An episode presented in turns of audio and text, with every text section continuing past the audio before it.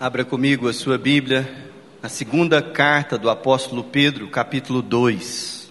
Segunda de Pedro 2. Se você está nos visitando, seja muito bem-vindo. Ao longo dos últimos meses, temos nos dedicado a estudar, dentre outras porções da Bíblia, a carta do apóstolo Pedro. Já lemos a segunda, a primeira toda, e estamos versículo por versículo caminhando pela segunda carta. Se você não está muito familiarizado com a Bíblia, segunda de Pedro fica no finalzinho da Bíblia, no finalzinho do Novo Testamento, antes das três cartas de João. Pode mirar lá no final que você acerta. Palavra do Senhor. Hoje nós vamos ler do verso 12 do capítulo 2 até o verso 22 para nossa edificação. Assim diz a palavra do Senhor. Esses, todavia, como brutos e racionais, naturalmente feitos para presa e destruição, falando mal daquilo que são ignorantes, na sua destruição também hão de ser destruídos, recebendo injustiça por salário da injustiça que praticam, considerando como prazer a sua luxúria carnal em pleno dia, quais nódoas e deformidades eles se regalam nas suas próprias mistificações, enquanto banqueteiam junto convosco, tendo os olhos cheios de adultério e insaciáveis no pecado, engodando almas inconstantes, tendo o coração exercitado na avareza, filhos malditos, abandonando o reto caminho, se extraviaram, segundo seguindo pelo caminho de Balaão, filho de Beor, que amou o prêmio da injustiça, recebendo, porém, o castigo da sua transgressão, a saber, um mudo animal de carga, falando com voz humana, refreou a insensatez do profeta. Esses tais são como fontes sem água, como névoas impelidas por temporal para eles está reservada a negridão das trevas, porquanto, proferindo palavras jactanciosas de vaidade, engodam com paixões carnais, por suas libertinagens, aqueles que estavam prestes a fugir dos que andam no erro, prometendo-lhes liberdade quando eles mesmos são escravos da corrupção, pois aquele que é vencido fica escravo do vencedor. Portanto, se depois de terem escapado das contaminações do mundo, mediante o conhecimento do Senhor e Salvador Jesus Cristo, se deixaram enredar de novo e são vencidos, tornou-se-lhe o, o, seu último estado pior do que o primeiro. Pois melhor lhes fora nunca tivesseis conhecido o caminho da justiça, do que após conhecê-lo, voltarem para trás, apartando-se do santo mandamento que lhes fora dado com eles, aconteceu o que diz certo adágio verdadeiro: o cão voltou ao seu próprio vômito, e a porca lavada voltou a revolver-se no lamaçal. Que Deus tenha misericórdia de nós. Senhor, nós te louvamos pela tua palavra, pela excelência da tua palavra, pela tua graça. E eu te peço que o Senhor, ó Deus, venha nos vencer nessa manhã para que Deus sejamos tomados pelo Senhor, vencidos pelo Senhor, nos entregando a Ti. Ajuda-me, Senhor, a não atrapalhar. Em nome de Jesus. Amém. Ah, o reino dos céus é semelhante a um homem que semeou boa semente no seu campo. Mas enquanto todos estavam dormindo, veio o inimigo dele semeou joio no meio do trigo e foi embora. Quando as plantas cresceram e produziram frutos, apareceu também o joio. Então os servos do dono da casa chegaram e disseram: Patrão, o senhor não semeou boa semente no seu campo? De onde então vem o joio?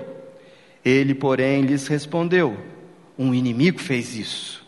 Mas os servos lhe perguntaram: O senhor quer que a gente vá e arranque o joio? O dono da casa respondeu: Não, porque ao separar o joio, vocês poderão arrancar também com ele o trigo. Deixem que cresçam juntos até a colheita. E no tempo da colheita, direi aos ceifeiros: Ajuntem primeiro o joio e amarrem-no em feixes para que, para que seja queimado, mas recolham o trigo no meu celeiro. Essa é uma parábola muito conhecida que Jesus contou aos seus discípulos. Se você quiser conferir o contexto de quando ela foi apresentada, ela está lá em Mateus capítulo 13, a partir do verso 24. Mas por que eu estou lendo ela? Porque ela, ela tem estreita relação com o texto que nós lemos no início de 2 Pedro.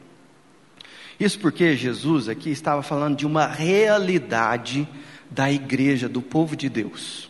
Que o povo de Deus, ele é composto naquilo que a gente pode ver e no presente, não somente por aqueles que temem ao Senhor e de boa vontade seguem a Jesus com um coração sincero, mas também ele é composto de pessoas que interessadas em motivos distintos se aproximam desse povo e sua presença opera para corromper o povo e para afastá-lo da presença do Senhor.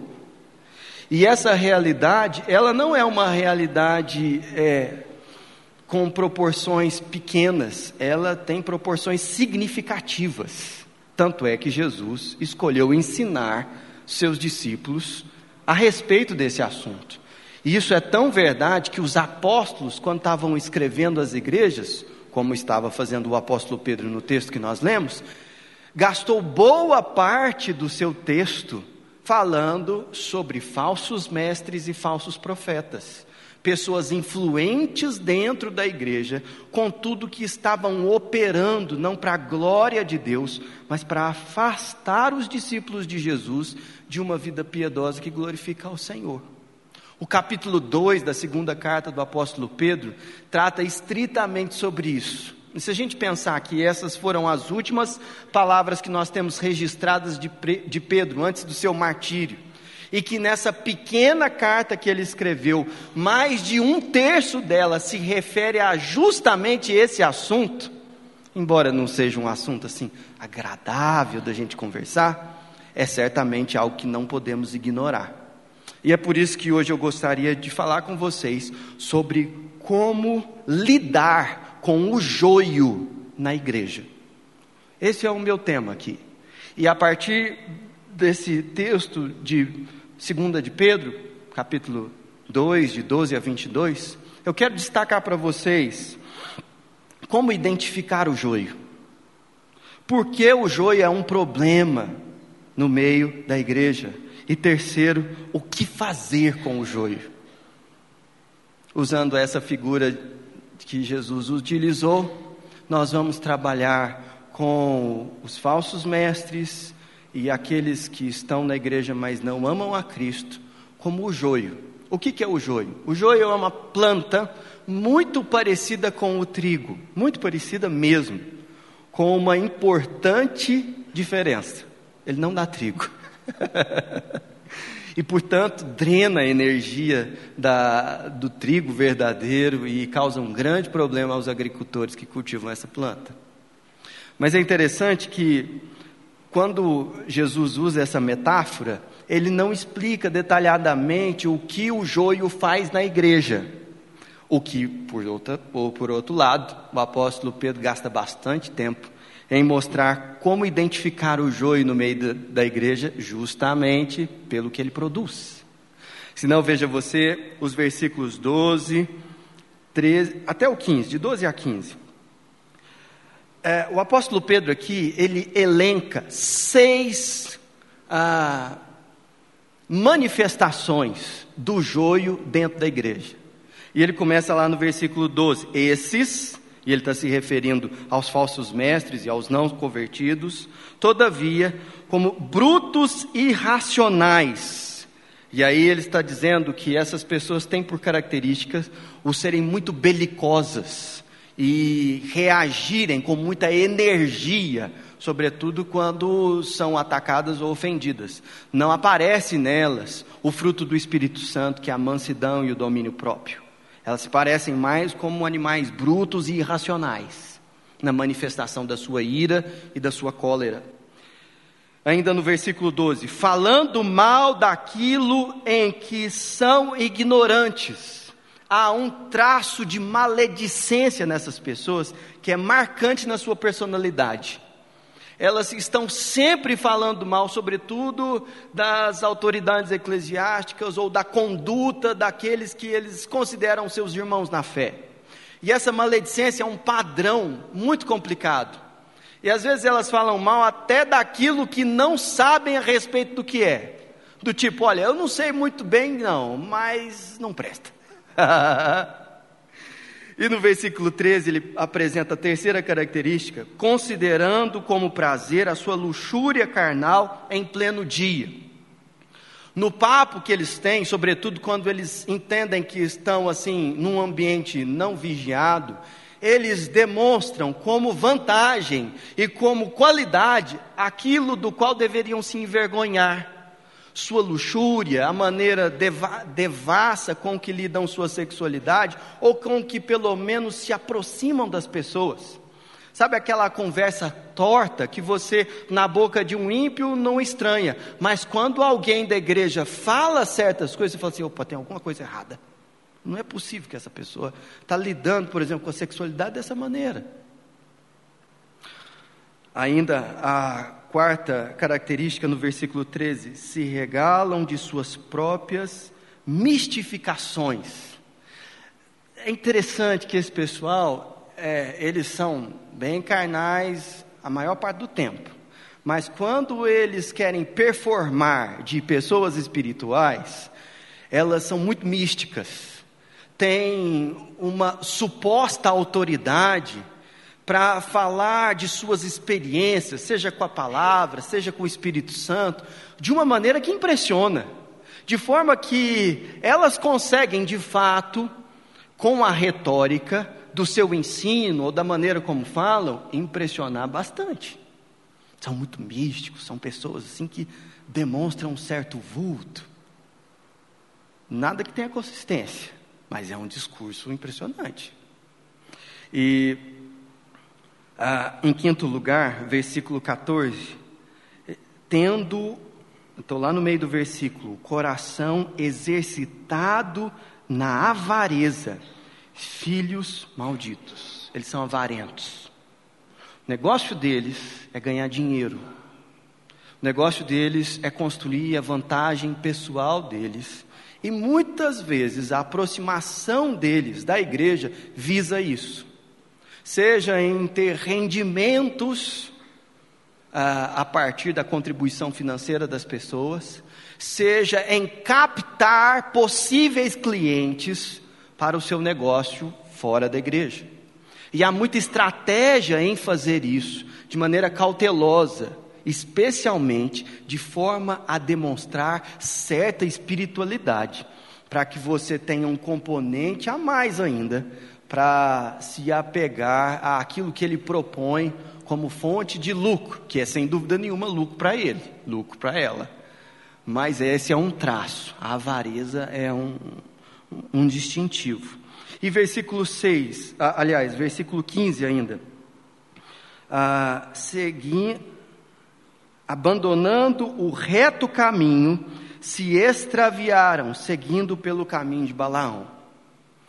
Ah, Aqui está colocado que a apostasia é um dos traços desse joio no meio da igreja. O que é apostasia, senão o desvio de algo que antes estava no lugar certo? Ninguém é apóstata a menos que professe uma fé ortodoxa em algum momento. Então a pessoa prof, é, faz a profissão de fé dela de uma maneira fiel, as Escrituras. Mas o tempo vai passando e o verdadeiro compromisso do coração dessa pessoa vai se manifestando na história da sua caminhada. E aqui ele usa o exemplo de Balaão para ilustrar ah, com um personagem do Antigo Testamento o que é apostasia. A história de Balaão ela está registrada lá em Números, especialmente ali é, no capítulo 20 e em diante de Números. E curiosamente, Balaão é uma pessoa muito, muito controvertida no Antigo Testamento. Ele é apontado como um profeta, mas um profeta não de Israel, um profeta que está fora do território de Israel e ele é contratado por um rei ímpio, Balaque, para amaldiçoar o povo de Israel. E ele fala assim: oh, eu não vou porque a experiência profética ela envolve um, uma realidade mística que se Deus não me entregar, eu não posso amaldiçoar aqueles que você quer prejudicar. Mas Balaque insiste demais e ele, seduzido pelo preço que Balaque ofereceu, resolveu ir. Todas as vezes que ele tentou amaldiçoar Israel, ele não conseguiu, porque, curiosamente, o Espírito o moveu na outra direção, a abençoar Israel. E Balaque ficou muito bravo com essa situação e ele se explicou, falou assim: olha, como profeta eu não posso fazer aquilo que eu quero, mas aquilo que sou impelido a fazer. Então, assim, é muito controvertido porque ele tem noção do que significa o profetismo bíblico, contudo, ele não ama a palavra do Senhor nem o seu povo. Porque diante dessa situação de não conseguir amaldiçoar o povo, Lá em Números 22, ele faz uma proposta a Balaque. Fala, olha, eu pessoalmente não consigo quebrar a aliança que o Todo-Poderoso fez com o seu povo, mas eu sei como você pode fazer isso. Na lei do Senhor há muitas advertências contra a idolatria e contra o povo andar com o coração dividido na presença do Senhor. Mas se você usar as moabitas para seduzirem os homens em Israel e fazer com que eles se envolvam com essas mulheres, daqui a pouquinho eles estão se prostrando aos deuses deles. E aí, pelo pecado deles, você vai conseguir aquilo que você tanto quer. E é justamente isso que acontece. Veja a influência desse homem dentro do povo. E você pode achar que isso é um exemplo do Antigo Testamento que não acontece mais. Mas para para pensar em uns exemplos do Novo Testamento. Pense, por exemplo, em Judas. Judas tinha uma profissão de fé pública muito ortodoxa. Ele caminhou com o grupo mais próximo de Jesus durante todo o seu ministério. Judas foi uma pessoa usada, inclusive, para fazer milagres. Eles não estão registrados na Bíblia. Mas quando Jesus envia os 70 e depois os 12, esses homens retornam maravilhados daquilo que pela sua palavra, através do poder do Espírito Santo, demônios eram expelidos, pessoas eram curadas, e eles ficaram extasiados e Jesus falou assim: ó, oh, calma lá, Aqui, o que vocês precisam mais impressionar a respeito do nome de vocês estar ou não registrado no reino dos céus. E não é que o nome de Judas foi registrado e quando ele caiu, ele foi lá e foi riscado. Porque quando você lê as palavras de Jesus orando lá em é, João capítulo 17, Jesus fala que nenhum daqueles que o Pai os deu foram de fato perdidos, e o único que se perdeu foi o filho da perdição, porque o pai não o tinha concedido. Então, desde o começo, apesar de todo o conhecimento da profissão de fé e dos milagres, Judas não teve uma experiência real de transformação do seu coração pela ação do Espírito de Deus. Mas você vê outras pessoas também, por exemplo, Ananias e Safira que estão lá registradas em Atos capítulo 5, eram vultosos doadores financeiros na igreja. Eles faziam a diferença na maneira como eles dizimavam. Tanto é que depois do que Barnabé fez, eles viram como aquilo causou uma impressão nas pessoas e falou assim: vamos vender o nosso campo e vamos fazer com que todo mundo fique sabendo que nós demos o valor do campo nesse negócio. Foi isso que eles fizeram. Mas tendo feito isto, tendo feito isto, eles estavam pecando contra o Espírito Santo. E eles estavam manifestando onde o coração deles realmente estava. Eles queriam projeção pública. Eles queriam ser notados. E aí eu encerro com um último exemplo. um camarada de Samaria, chamado Simão. Simão, quando Pedro chegou lá, e isso está registrado em Atos capítulo 8, depois você pode gastar um tempo lá lendo. Simão chegou em Samaria e começou a pregar o evangelho. E Simão já estava lá antes, e ele era um mago, um místico, uma pessoa que, através dos seus truques, impressionava multidões e ganhava muito dinheiro com isso. E ele viu que o apóstolo Pedro curava pessoas, expelia demônios e pregava com uma autoridade impressionante.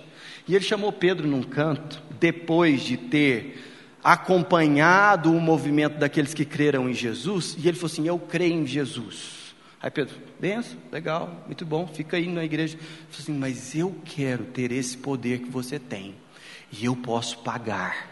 Quanto que é? Pedro, muito polido, assim, um gentleman, virou para ele e falou assim: Vá você com o seu dinheiro para o inferno.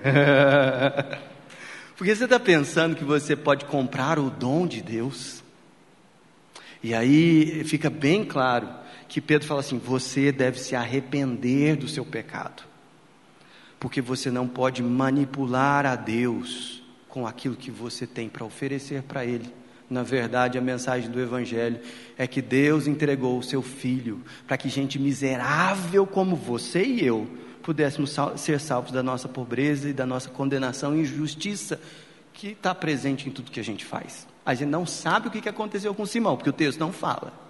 Mas a gente sabe que Pedro identificou nele aquilo que Jesus estava alertando na igreja como joio.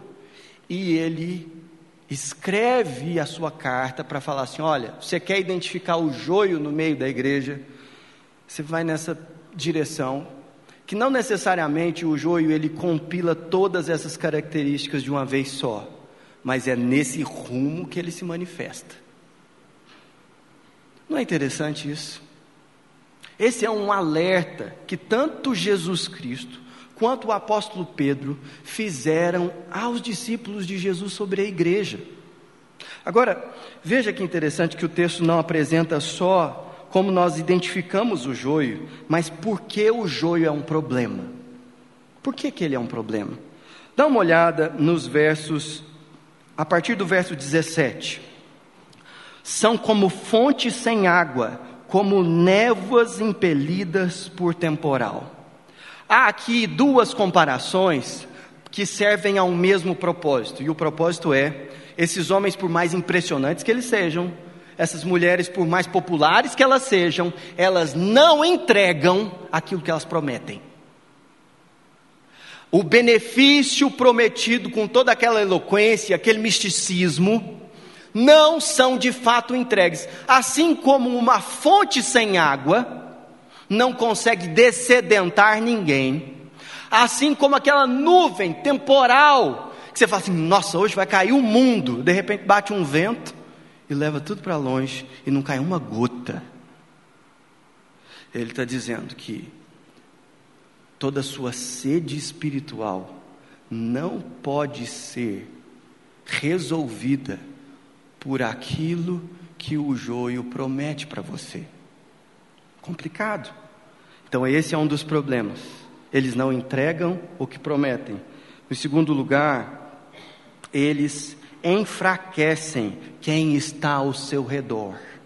Se não, veja você, ainda agora no verso 18: proferindo palavras jactanciosas de vaidade, engodam por paixões carnais, por suas libertinagens, aqueles que estavam prestes a fugir dos que andam no erro prometendo-lhes liberdade quando eles mesmos são escravos da corrupção.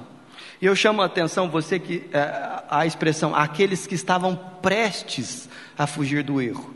Essa é uma referência àqueles que são novos na fé, aqueles que estão dando os primeiros passos na caminhada com Jesus, não têm maturidade para discernir o bem do mal, não conseguem perceber de fato a, toda a maldade por trás de uma manipulação muito bem pensada para acontecer. E o apóstolo Pedro está dizendo assim: olha, essas pessoas são as que mais sofrem com o joio, Porque os crentes maduros, eles dão uma olhada nas escrituras e falam: opa, tem alguma coisa errada com isso aqui. E a, é quase que uma vacina contra o mal, o conhecimento das escrituras. Mas aqueles que estão dando os primeiros passos, eles estão empolgados com a fé, e nisso temos que copiá-los, estão no primeiro amor. Contudo, são muito ingênuos, não identificando o mal onde ele, ele se manifesta. E estando num ambiente eclesiástico, tendo alguém ensinando, ou tendo um amigo que o está acolhendo na igreja, naturalmente a relação é uma relação de confiança. E aí que mora o perigo. Porque essa confiança, ela é usada para o desvio e para a cooptação dessas pessoas numa vida que desagrada ao Senhor. E isso é um grande problema.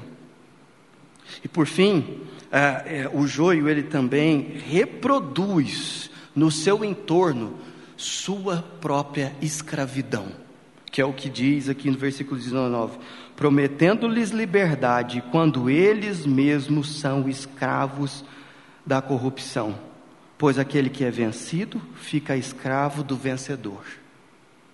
O joio reproduz naquele que está ao seu redor os mesmos pecados dos quais ele não consegue se livrar porque pessoalmente está comprometido com eles e vai discipulando o seu entorno a reproduzir a mesma coisa. É por isso que o joio é um problema, certo? É muito problemático. Ele não entrega o que promete, ele enfraquece o seu redor e aprisiona o seu redor nos seus pecados. Bom, diante de uma ameaça tão grande, o que fazer com o joio? Porque nós já vimos aí que, como identificá-lo, já vimos porque ele é um problema. Mas se você foi um leitor atento, você percebe que não somente do versículo 12 ao 22, mas desde o versículo 1 desse capítulo, o que o apóstolo Pedro faz é apenas descrever as características dos falsos mestres e profetas, ele sinaliza com muita precisão e ele tenta dar exemplos, ele quase que desenha para a gente como eles se manifestam. Mas não há nesse texto aqui nenhuma orientação do tipo: vocês vão caçar esses caras e vocês vão acabar com eles. Vocês vão pôr eles para fora do culto público. Vocês não vão recebê-los no meio de vocês. Não tem nada desse tipo aqui. Enquanto eu estava estudando, eu falei assim: por quê? Que coisa estranha essa ausência. E uma coisa você deve aprender na caminhada com Jesus e com a Sua palavra. A Bíblia nos ensina naquilo que ela diz, mas também naquilo que ela omite. Nós precisamos aprender essas coisas. Porque o fato do apóstolo Pedro, com tanta veemência, com tanta animosidade, alertar a igreja para a presença de falsos mestres, de falsos profetas, alinhando a sua palavra ao que Jesus alertou, falou assim: vai ter joio, o tempo todo vai ter joio. Ele não fala assim: olha, vocês vão arrancar esse povo do meio de vocês, em momento algum. E a grande questão é: por quê? Essa seria a, a, o movimento mais natural, orientar a igreja ao que fazer. Mas o que o apóstolo Pedro faz é algo surpreendente. Ele gasta a sua energia não fazendo com que os crentes aprendessem a como perseguir e arrancar o joio do meio de si. Ele passa o seu tempo alertando para a presença do joio, mas ensinando o verdadeiro evangelho. E mostrando, olha só, o caminho para lidar com o joio é expor a verdade. O caminho para lidar com a, a ameaça dos falsos mestres é apresentar a verdadeira doutrina. E eu acho que ele está fazendo algo que o C.S. Lewis depois interpretou da seguinte maneira: Olha, quando alguém distorce ou deturpa a palavra de Deus, A melhor coisa que você tem a fazer não é necessariamente denunciar essa pessoa ou apontá-la, mas é expor a verdade. E ele diz o seguinte: olha, pense na Bíblia e na verdadeira doutrina do Evangelho como um leão, aprisionado dentro de uma jaula, e as pessoas estão atacando ele, querendo matá-lo. Sabe a melhor coisa que você faz para proteger o leão?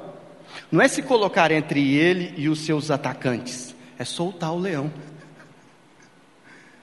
E é isso que o apóstolo Pedro está fazendo aqui. Ele está ensinando à igreja a verdadeira doutrina. E está apresentando o evangelho à igreja, para que a verdadeira igreja identifique o erro e a verdade. Ele não somente ensina, mas me parece que ele está buscando uma coerência com aquilo que Jesus ensinou lá na palavra, parábola do joio. Porque naquela parábola, um agricultor semeou a boa semente na sua terra. E quem já mexeu com terra aqui, mesmo que seja como eu, plantando uma hortinha no fundo de casa, sabe que ervas daninhas nascem naturalmente, mais rápido e mais vigorosamente do que as sementes que você colocou lá. Não precisa de ninguém vir fazer alguma coisa porque a erva daninha nasce. Mas a parábola diz que o inimigo veio e semeou coisa ruim. Então, além da, da propensão natural depois da queda, fruto do pecado, do mal da, da erva daninha aparecer, tem a ação proposital do inimigo de semear a semente ruim. E aí os servos vêm e falam assim: O senhor quer que a gente arranque? O senhor não plantou a boa semente? Aí ele fala assim: Não, não, não, não, não, porque quando vo vocês não têm discernimento das coisas. Quando vocês forem arrancar o trigo, vocês vão, aliás, quando vocês forem arrancar o joio, vocês vão arrancar junto o trigo. E eu não admito perder uma única semente de trigo. Portanto, deixa lá. Deixa eles crescerem juntos porque vai chegar a época da colheita, e na época da colheita eu vou dar ordem aos meus ceifeiros, que não são vocês, e eles vão pegar o joio primeiro e vão amontoar ele, e eles vão queimar o joio, e vão trazer o, o, o trigo para o meu celeiro. É, Pedro ouviu essa história, e ele, quando foi falar para a igreja a respeito do joio, ele alertou sobre a presença do joio. Mas ele falou assim: vocês não são capazes de, em última instância, identificar exatamente o que é trigo e o que é joio. Vocês não têm esse discernimento.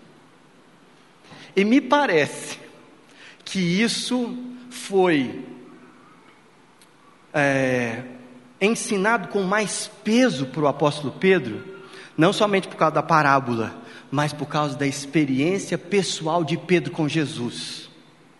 E eu gostaria de ler o último texto com vocês, que está em Lucas capítulo 22. Esse eu faço questão que você abra. Lucas capítulo 22, a partir do verso 31. Palavras de Jesus para Pedro. Olha que interessante essa conversa. Simão, Simão, Lucas 22, 31. Eis que Satanás vos reclamou para vos peneirar com o trigo. E o que, que é a peneira do trigo? É quando aquele agricultor ele separa justamente o fruto da sua casca. E o que Jesus estava falando, falou assim: olha, o inimigo me reclamou a sua vida para que você fosse colocado não como trigo, mas como a outra parte, que é a casca, mas poderia também ser o joio. 32. Eu, porém, roguei por ti, para que a tua fé não desfaleça. Tu, pois, quando te converterdes, fortalece aos teus irmãos. Ele, porém, respondeu: Senhor, estou pronto para ir contigo, tanto para a prisão quanto para a morte. Mas Jesus lhe disse: Afirmo-te, Pedro, que hoje três vezes negarás que me conheces antes que o galo cante. Não é interessante? Quando o apóstolo Pedro vai falar sobre o joio no meio da igreja, ele entende que não fosse Jesus rogar por ele, ele seria peneirado como não trigo. Essa é a mensagem do Evangelho. A menos que Jesus mude a sua natureza, mesmo que você frequente a igreja, aqui você poderia ser no máximo uma erva daninha.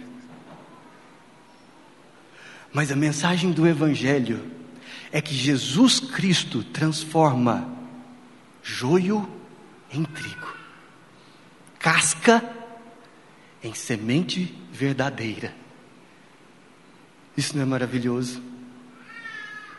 Portanto, não se esqueça que o joio está aí e ele é perigoso. Mas aquilo que a gente pode fazer é pregar o Evangelho e interceder para que Jesus mude a natureza daqueles que Ele traz para perto de nós.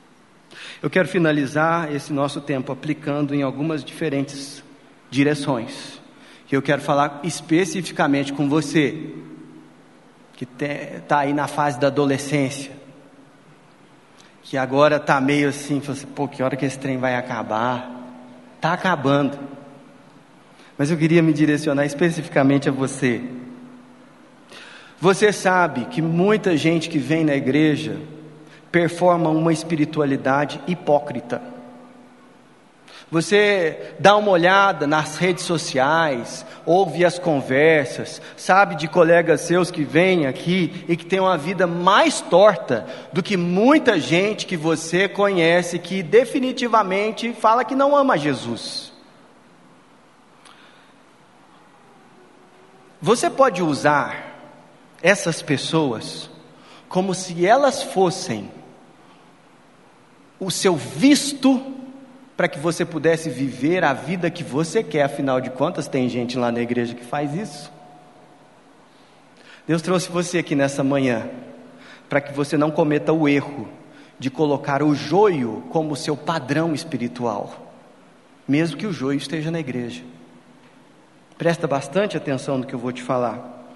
O fato de existirem pessoas na igreja que são hipócritas na sua fé, não faz dessas pessoas um modelo de conduta espiritual para você. E é isso que a gente aprende nas Escrituras. Portanto, pare de defender a sua carnalidade na desobediência dos outros. Porque haverá joio, tem joio mesmo, gente na igreja mas eles não são o padrão.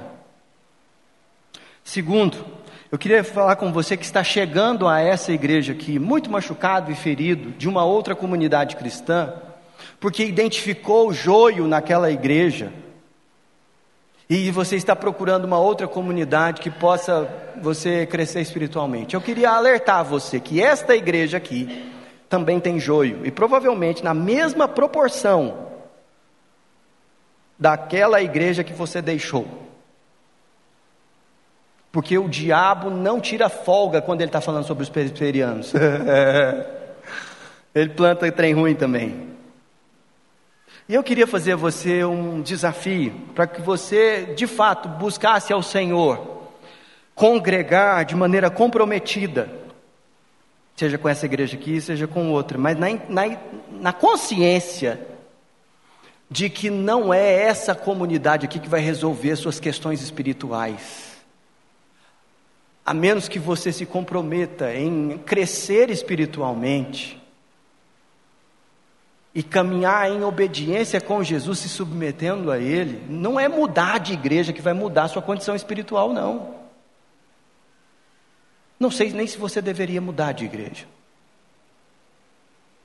Talvez seja o fato, mas talvez não. Ore a esse respeito. Terceiro, eu queria falar com você que está desanimado da igreja. E se você está aqui, você não está tão desanimado assim quanto poderia estar. Mas tem muita gente que, diante de experiências com muito joio, deixa de congregar e desanima na fé, fala assim: não, é tanta hipocrisia que eu nem vou lá. Você já parou para pensar que nem Jesus, nem o apóstolo Pedro tinham um plano B a respeito da caminhada cristã? Jesus falou que os nossos irmãos pecariam contra nós E ele falou que inclusive existiriam pessoas que não são do povo de Deus, mas que congregariam junto do povo de Deus, como joio no meio do trigo. Mas ele nunca falou que ele estava desistindo da lavoura por causa disso. Na verdade, ele entregou a vida dele por causa do seu povo. O apóstolo Pedro, diante de tantas ameaças, há tanto tempo atrás, ao invés de simplesmente entregar os pontos e parar de fazer o que ele estava fazendo, com tanto mais empenho, até o seu último suspiro, ele, suspiro, ele lutou para que a igreja de Jesus fosse edificada. Ora, crendo em Jesus e tendo uma fé firmada na doutrina dos apóstolos, como você pode desprezar sua participação na igreja do Senhor? Seu desânimo não pode ser respondido com um baixo engajamento. Pelo contrário, você tem que buscar edificar a igreja de Jesus. Mas por fim, e agora é por fim mesmo, eu quero falar com você que se sente joio no meio do trigo. Que você olha para si mesmo e para a descrição das coisas que esse texto aqui está dizendo e fala assim: Eu sou essa pessoa que o apóstolo Pedro está dizendo aí. Minhas escolhas, meu jeito de ser, demonstra isso. E você está incomodado com isso. Tem muita gente que não está incomodada. Eles são joio mesmo.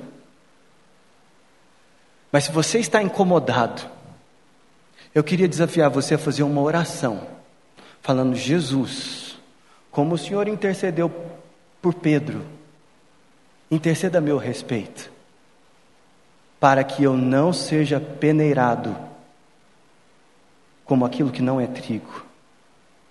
Transforma quem eu sou em aquilo que o Senhor quer. Alguma coisa vai acontecer com você. Feche os seus olhos. Vamos orar.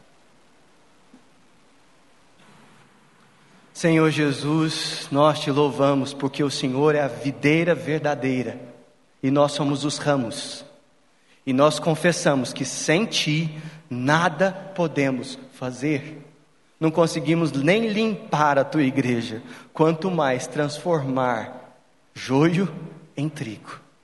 Mas nós cremos no Evangelho, na boa notícia de que o Senhor é o bom agricultor, que não somente tem poder para plantar a semente, mas, sobretudo, para poder fazer com que ela tenha forças para germinar e dar frutos.